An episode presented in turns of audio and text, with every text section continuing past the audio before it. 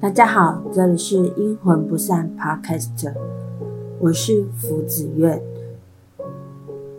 本节目我们主要分为书籍系列分享、电影系列分享、古典系列分享，以及一些作品或是其他系列的故事分享。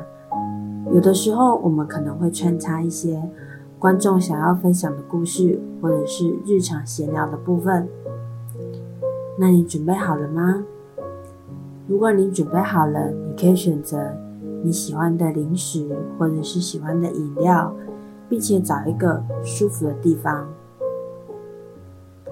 如果找好了，那就让我们开始今天的节目吧。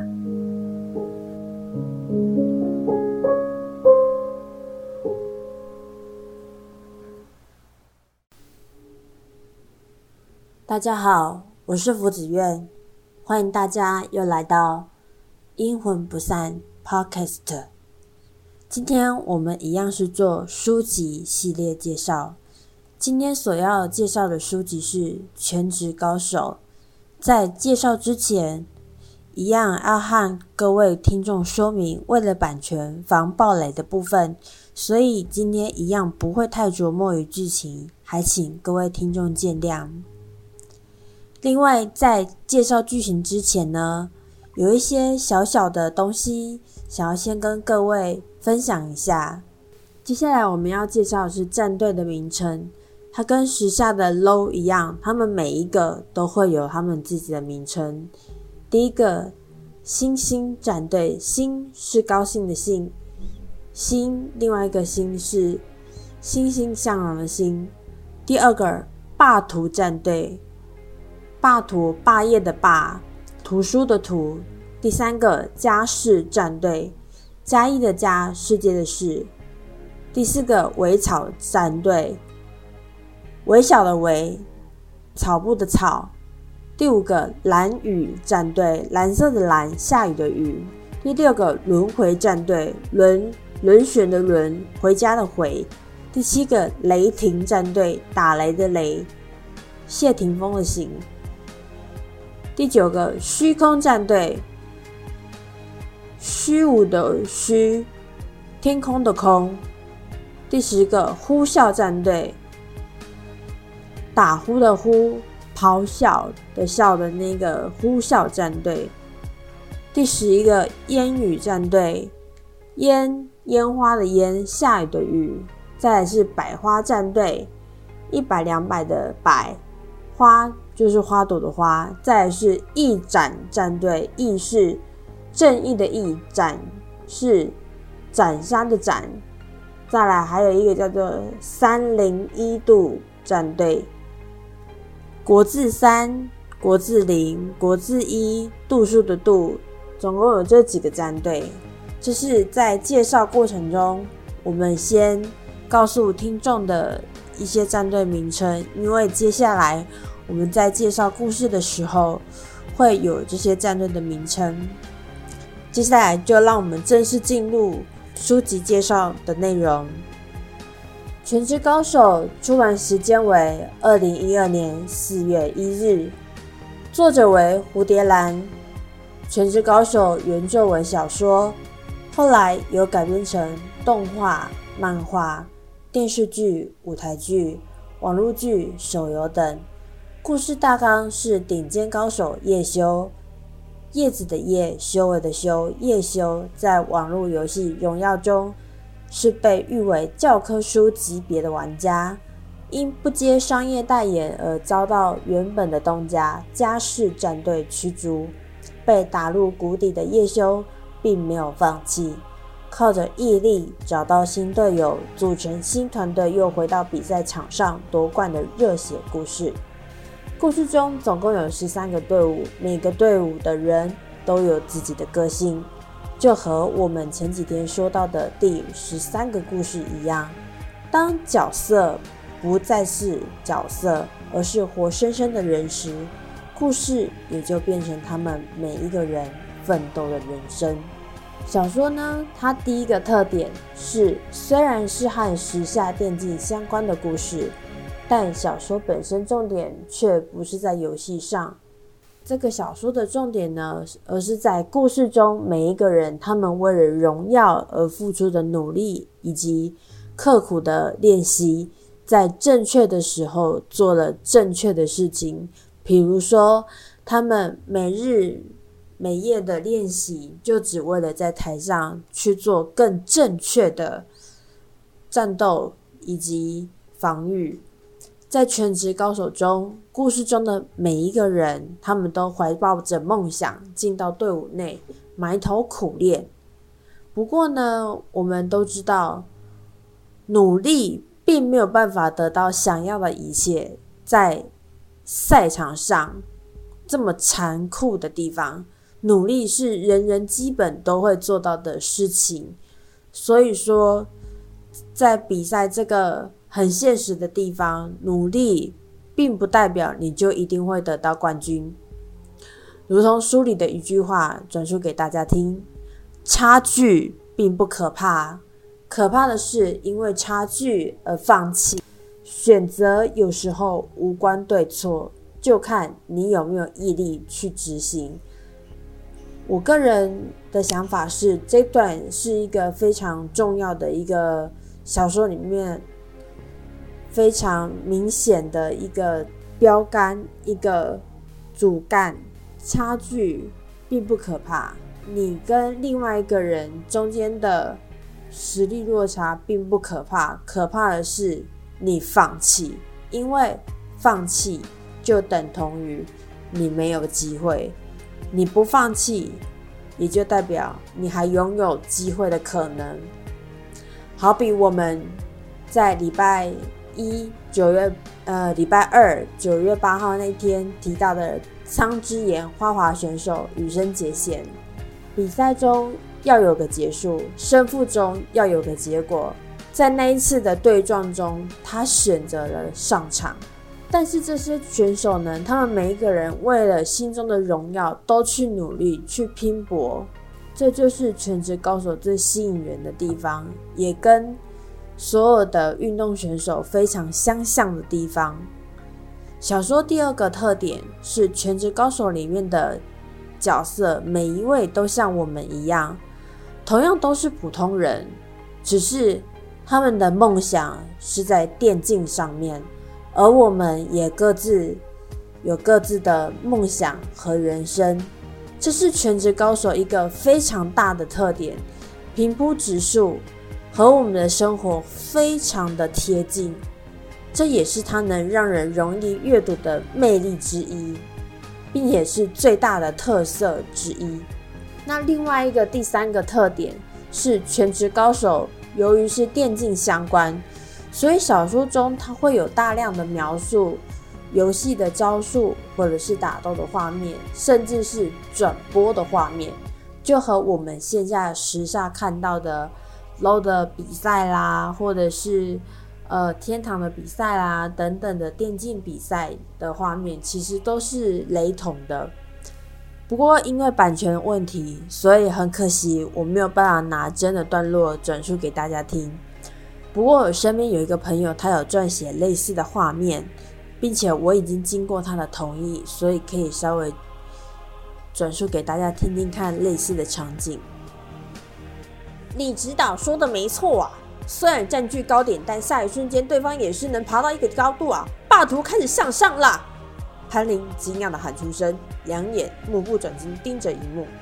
没想到第一个率先向上的会是以近距离为主要构成的霸图啊！看来霸图对这张地图拿定了主意，烟雨也随后开始向上。想必烟雨对于角斗场的高低阶进行了特殊训练，每一层台阶的高度差丝毫没有影响他们的速度。这直冲的速度展现了他们势在必得的强攻意图啊！李一博熟练的解说双方情势。现在双方都开始冲上台阶了，看速度，烟雨很有可能会率先抢高啊！不愧是主场地图，果然砸的是操作啊！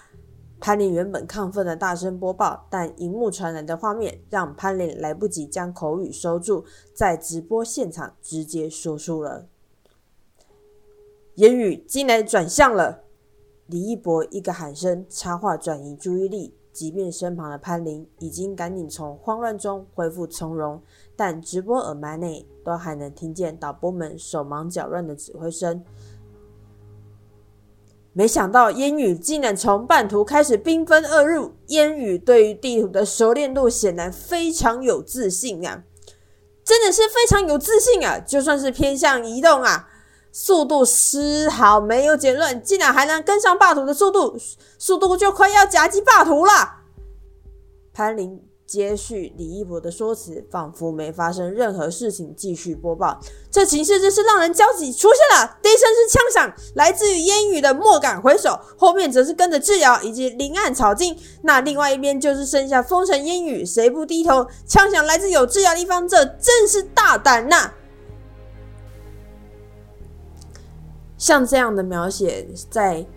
全职高手里面呢，时常会发现，因为他们是电竞比赛，所以在主播台上面的时候，两位主播分别会以他们不同的见解去解说比赛的现场。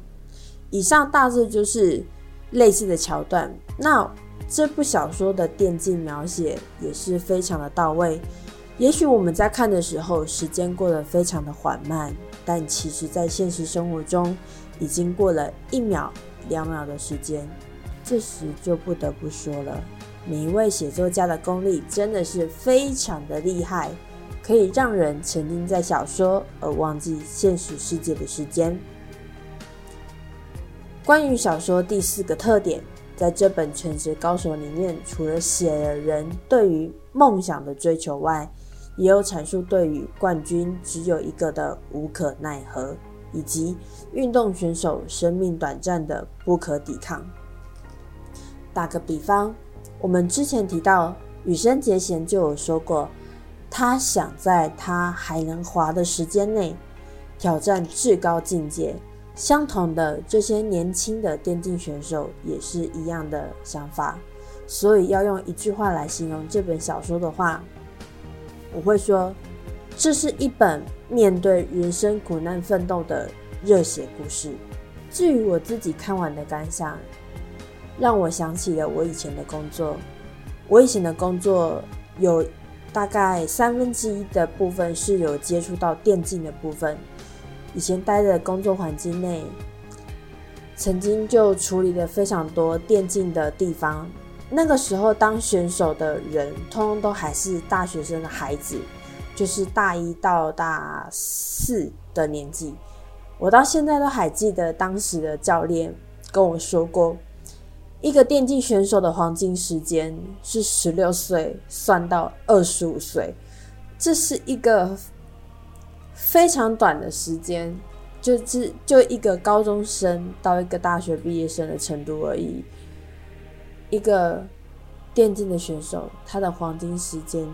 就这么的短暂，这真的是非常非常的短，所以可以想象当时为什么那些学生要如此用力的练习。这也是我第一次接触到真正的电竞选手，真的是非常特别的经验。这让我想到小说里的一句话：机会有时候并不是他人给的，而是对方自己创造出来的。没有天分也是可以靠苦练的，只是很多人其实并没有真的下苦功。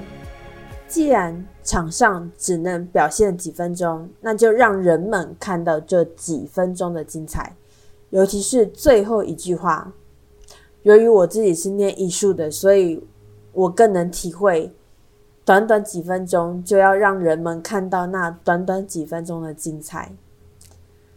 我们介绍的羽生结弦当时也是受伤时，应该也有这样的想法，并不想让观众失望，所以他才会奋力的一定要再回到冰上。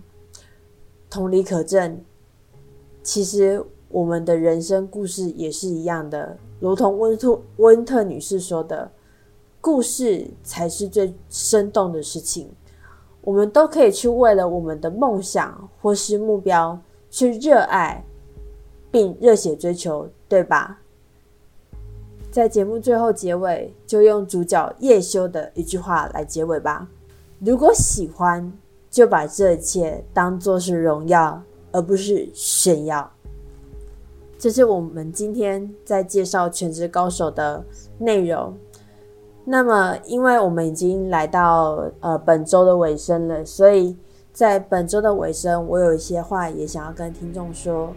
感谢各位听众收听本周的书籍介绍系列。回顾了一下，我们介绍了花滑选手羽生结弦的《苍之言》，戴安的第十三个故事。蝴蝶兰的全职高手，即便三本所介绍的精神都不同，一个是毅力和追求，一个是故事与人生，一个是坚持及荣耀。但是这些也都是我们人生活在世上的写照。在现有的人生里，我们坚持靠着毅力去追求自己的故事。并且对于自己所创造出来的人生感到荣耀，或许这就是我们身为人最好的优势，可以接受过去自己走过的路，喜欢现在自己的人生，更好的变成自己。本周节目即将结束，在每天的生活中，我也会和大家一起加油努力，让我们在 Podcast 上。不见不散，祝大家一切喜乐顺心。这里是阴魂不散，我是福子苑，大家下次见。